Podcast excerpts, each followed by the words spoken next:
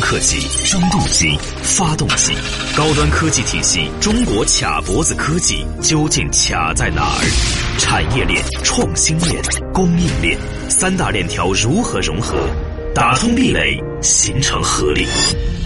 产经中国，好，欢迎各位来到产经中国，很高兴和各位相会节目之中，我是王宇，我是李佩。李博士上节目呢，我们和大家说了这个。由于登月的这样的一个大型的阿波罗计划，嗯，给美国带来了可以说是飞跃式的发展，嗯。啊，甚至包括硅谷的产生啊，呃，后期的壮大呀，包括他们开启了一个信息数字化时代的全面到来啊，并且在这个时代，呃，引领了这个时代的发展。是的，啊，从这个整个的产业结构上上了一个台阶，嗯，把一些传统的呃这个欧洲的呃强国给甩在了身后，嗯，在世界。独步领先、遥遥领先的话，这个都是有很大的关联性在里面。是的，那我们一定要看到这些关联性。那上一期呢，我们聊了叫一比八的所谓的拉萨的拉萨的理论。嗯嗯嗯。啊，当然他支撑他的呢也不是拉萨的人，是斯坦福大学的这个航空航天系的这个教授啊。嗯嗯。啊，包括这个一比八到现在为止，拉萨都挂在嘴边嗯。呃，当然了，很多事情呢也不是嘴去说一说的，关键很多时候呢你要去问他究竟带来了什么。首先第一个是什么呢？嗯。培养了一批。热爱科学，嗯，以承包国家技术发展为己任的，甚至不太在乎利润，超级的科技疯子一样的这种公司。要知道，人啊有分三大类。我们一般讲啊，第一类的企业是什么？是我们经常讲百分之九十的公司，老板要养团队。呃，讲太大的，他第一句回你就落不下去。我们就谈点现实的，吃好喝好，员工能把公司发上。嗯。第二种呢，是希望呢有个红顶子，他是觉得他有国之担当。但是更多的时候攀龙附凤，希望自己的产业帝国做到啊。第三种就有圈这种人呢，国内不多。就是你不要跟我讲什么政治资源赋能，也不要跟我讲发工资，我就有梦想。反正我自己一天能吃糠咽菜就行。但是我的梦想是什么？很简单，我从小的时候告诉我拿个模型给你，我想把这个板砖飞上天，反正就干这个事儿。这种人呢？国内很少，嗯，他为什么很少呢？因为这个传统，我们受我们的这个理念的影响，这样的人我们给他三个字儿叫不靠谱，再给他三个字叫神经病。但但是在美国全是这样的，就上台演讲呃，这样的人呢，就是可能你在国内吃不开，嗯，呃，但是呢，我们也没有这样一个大的氛围，但是呢，这样的人我们称之为叫做天才型的科技疯子，对，大家明白我这意思吗？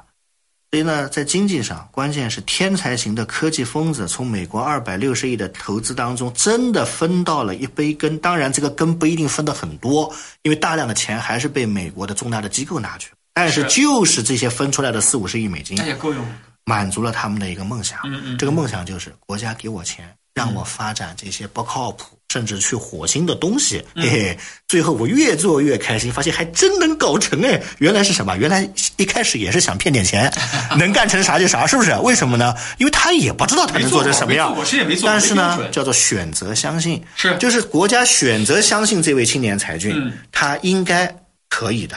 对，第二个呢，国家选择相信有这个一万个青年才俊。至少有一百个能出来。嗯，第三个国家相信他们出来以后对我未来的十年、二十年有帮助。嗯，所以你首先跟一个人合作，你要选择相信。对，你如果连选择相信都没有，那你就没法去进行合作。因为这个选择相信，你有可能不成功。嗯，但是你选择不相信的，肯定不成功。所以以后都不合作了。在这个过程当中，是吧？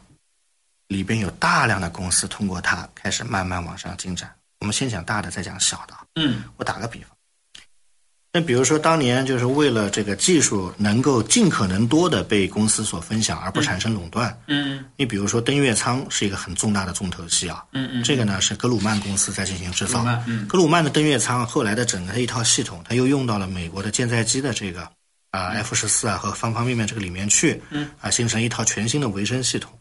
那除了登月舱之外，还有逃逸塔，对吧？嗯嗯。啊，逃逸塔是谁做的呢？当时特地给了洛克希德公司。洛克希德现在大家都知道是世界最大的这个防务的这个公司，是吧？很多人经常讲啊，说哎，那飞船的这个指令是谁做的呢？著名的洛克维尔，当然他现在不出名了，当年可是这个超级的这种大型的科技公司。最后发射这个舱还是需要这个火箭的，嗯，著名的土星五号是吧？嗯嗯，土星五号火箭的结构部分是谁做的？所以这个时候啊。波音为什么这么牛呢？嗯，就 波音的。大家想想啊，火星五号、土星五号火箭的结构是波音做的。嗯，波音心想，我是世界上最大的航空器制造公司，这么极难险重的任务不交给我，不轮到我，算什么？啊，土星五号到现在还是世界人类推力之王哎，对这种推力推起来是不得了的。所以呢，跟大家说一下，这全部都是外包给这些大型的防务公司、科技公司，他们在层层进行外包。嗯为什么呢？就一句话，核心技术要更多的掌握在民营公司的手里，这个过程当中，它才是一个基本的竞争力的维维持。嗯，好，刚才我讲的都是一些板砖上天的环节，是吧？嗯嗯那下面还有什么呢？那下面还有一些指令的数据的环节。IBM 大家可能都知道是吧？不管怎么讲，IBM 公司的这个商用计算这一块，当年也是这个无敌的嗯啊。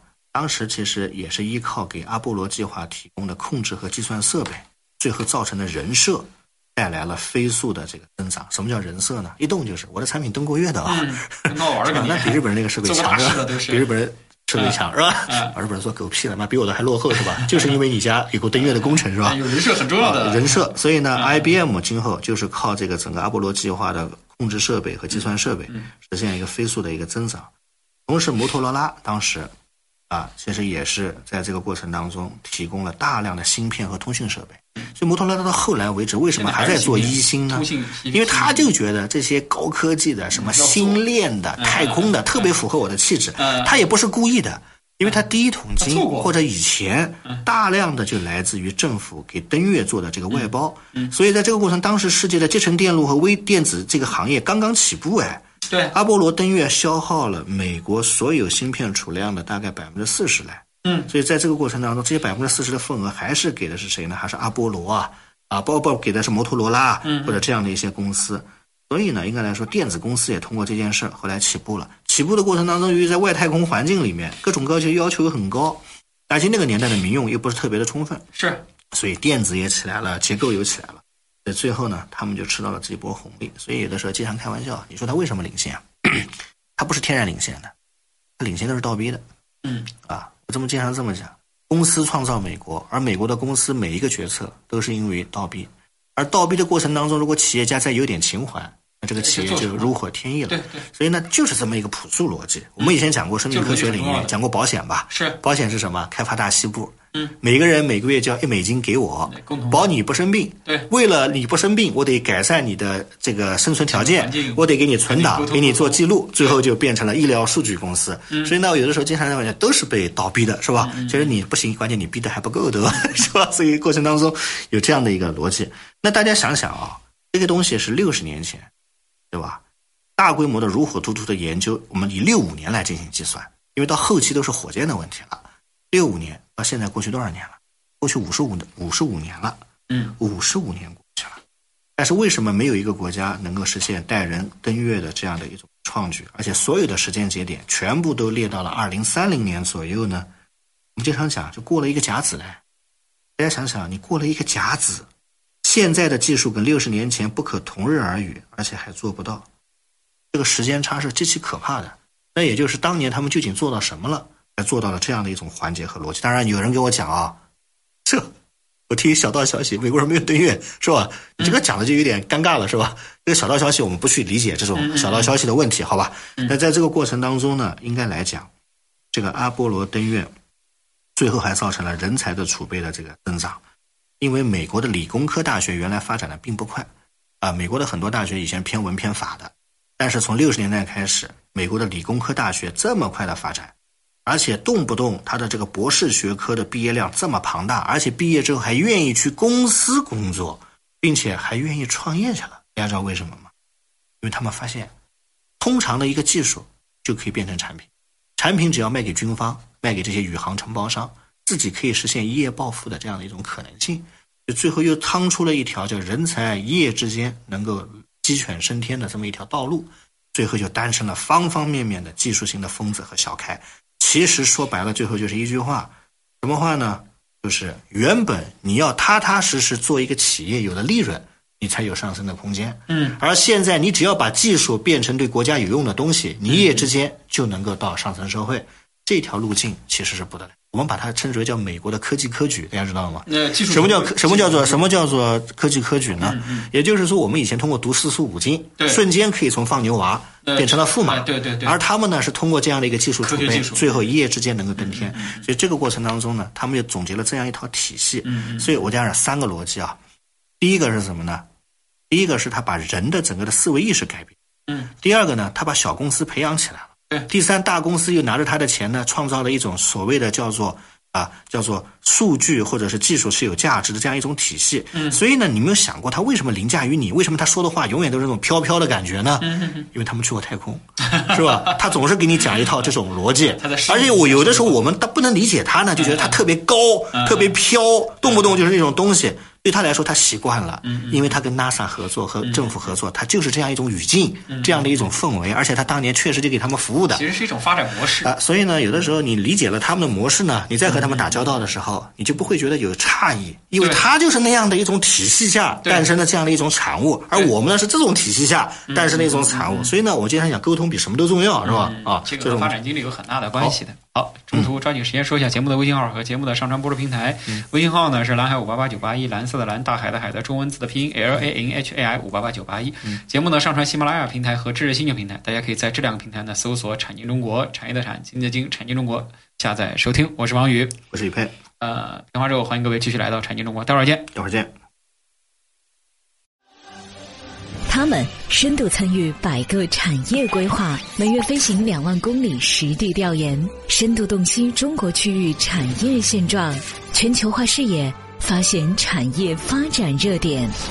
产经中国以高质量发展为魂，科技创新产业为骨，详实数据为血肉，发掘产业发展内在规律。产经中国与趋势同行。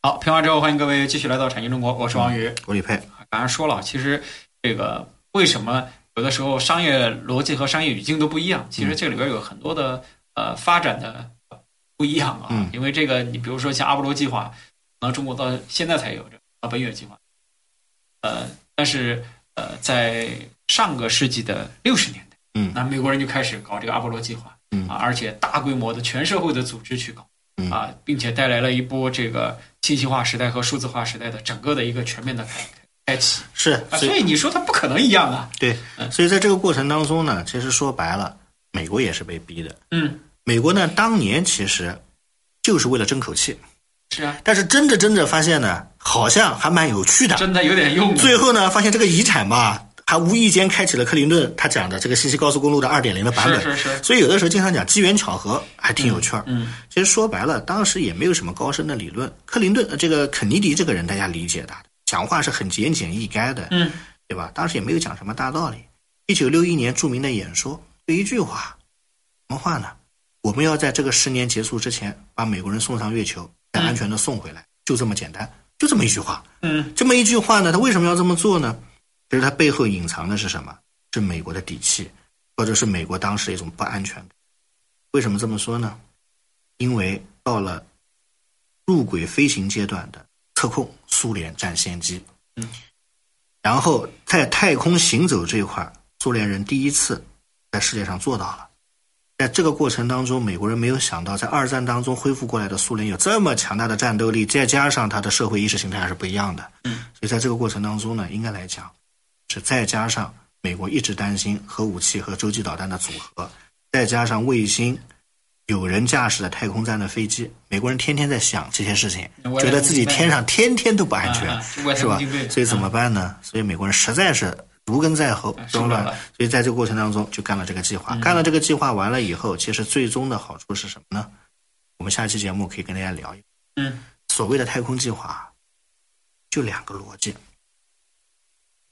人啊，他是肉体做的，人是肉体做的时候，其实说白了，把人放上天的时候，必须承受一个叫做肉体上限。肉体上限是什么呢？全方位的保护，温度、气压、辐射和震动四大东西，嗯，要能控制在人体肉体的上限扛得上。住的地步，这个就是所有的航空里的叫做四大上限嗯啊，温度、气压、辐射、振动，不能突破人的肉体上限。一旦突破了肉体上限，嗯人到了月球上干的活儿永远比机器要多，因为人之所以是人，是人是最聪明的机器。对对，同样的道理，如果你不突破肉体上限呢，你就要突破一个叫做无人控制的精密化移动和自由移动的上限。为什么这么说呢？不管是什么无人探测，都有一个，它并不能自由的。是不能？为什么呢？因为你有时差。嗯。第二个，你要做的大小要合适。第三，还有个定期充电的问题。嗯。你不要小看这些问题，经常都解决不了的。大家以前还记得我们的这个很多探测车吧？嗯，上去了。月亮上来的时候我就有充电，我走了一段我累了，现在。月亮下，太阳下山了，我要歇歇了，是吧？所以过程当中呢，你讲的很唯美，但是你突破不了边界，因为你的电池不够。所以呢，无人的就请你把电池和测控做好，因为在这个过程当中，你还要忍受一点，那就是你的速度很慢。嗯，因为你凡是充电的东西都得悠着用，你敢说我开八十公里在月球上飙吗？是吧？所以在过程当中呢，我经常讲，有人呢就得干四个保护的肉体上限。无人就可以把这三个体系呢做好，都不容易的。为什么都不容易呢？很简单嘛，哪一项事情是容易的呢？所以最后大家还是选择有人，为什么呢？因为突破这个肉体上限以后，人到了世界，呃，到了这个表面，他可以做无数的事情，而无人的永远都有方方面面的困扰在困扰着你。只能看看啊，所以人类是什么呢？叫做从有人到无人，再从无人到有人啊，这样的一个过程。所以它是一个循序渐进的这样一个过程。嗯，所以在这个过程过程当中呢。应该来讲呢，就比较的厉害了。那阿波罗计划换做今天的汇率，大概相当于是多少呢？人所共知，我们经常讲，一般来说呢，我们要乘以十左右，相当于今天花了将近三千亿美金，把人，哎，来一轮是吧？所以呢，应该来讲，这是一件蛮有趣的事情。当然，去年二零一九年的时候啊，大家知道，其实应该因为他们是一九六九年登月嘛，嗯，它是五十周年，就是我们这边可能宣传的不是特别多，对，但是在那边是如火如荼的宣传。啊，甚至已经结合了家国情怀了，对吧？在那情怀，为什么呢？他们也把它作为一个 slogan，是吧？为什么？五十年前，你看我们人民是吧？哇，现在啊，就画风一转，你看现在这个中国啊，什么是吧？如何如何最高我们就是这种啊，所以呢，就是这也就是这是他们的这个逻辑，是吧？所以在这个过程当中呢，应该来说呢，就是我们今天聊的一个话题啊，就一件事儿，朴素的聊一聊，它究竟对美国有什么帮助？带来了什么样的转化？嗯，包括捧了哪些企业？我刚才讲这些企业，大家耳熟能详吧？对，最后他们拿着这些钱。最后诞生了一个所谓的叫科技产业帝国。嗯，这些所有的帝国当中的一份子，当年都参与过这些项目，并且把他的整个三观改变了。因为他们特别喜欢讲什么太空啊、飘的呀、什么筹款啊、拨钱。大家知道为什么吧？因为当年就这么干的，是吧？他就是在这种环境里成长。是是。但是呢，后来伴随着这个计划的这个结束，嗯，他们也有不适应的地方。我就问你，摩托罗拉现在在民用领域混得好吗？嗯，是吧？还有这些企业，他除了干军工、干太空，他真能干出什么好的名品吗？也不会。因为第一桶金从哪儿来？他最擅长什么？他自己也有一个转变和认知的。所以在这个过程当中呢，这是就是我们经常开玩笑，这个美系的经常有这样的一个特点啊。当然，欧系和日系就是 feel 和范儿都不一样，所以中国的也不一样。所以呢，每个国家都有它不同的精彩，是吧？所以我们经常说，企业与企业之间的合作，三观一定要合。嗯，而这个三观就是来自于企业你最初发展时的一个攫取的势能和动能。是的，这个东西太重要了。嗯。好，这个时间关系，最后说一下节目的微信号和节目的上传播出平台。微信号呢是蓝海五八八九八一，蓝色的蓝，大海的海的中文字的拼音 L A N H A I 五八。节目呢上传喜马拉雅平台和知识星球平台，大家可以在这两个平台呢搜索“产经中国”，产业的产，经济的经，产经中国下载收听。我是王宇，我是李佩，感谢各位收听，再见，再见。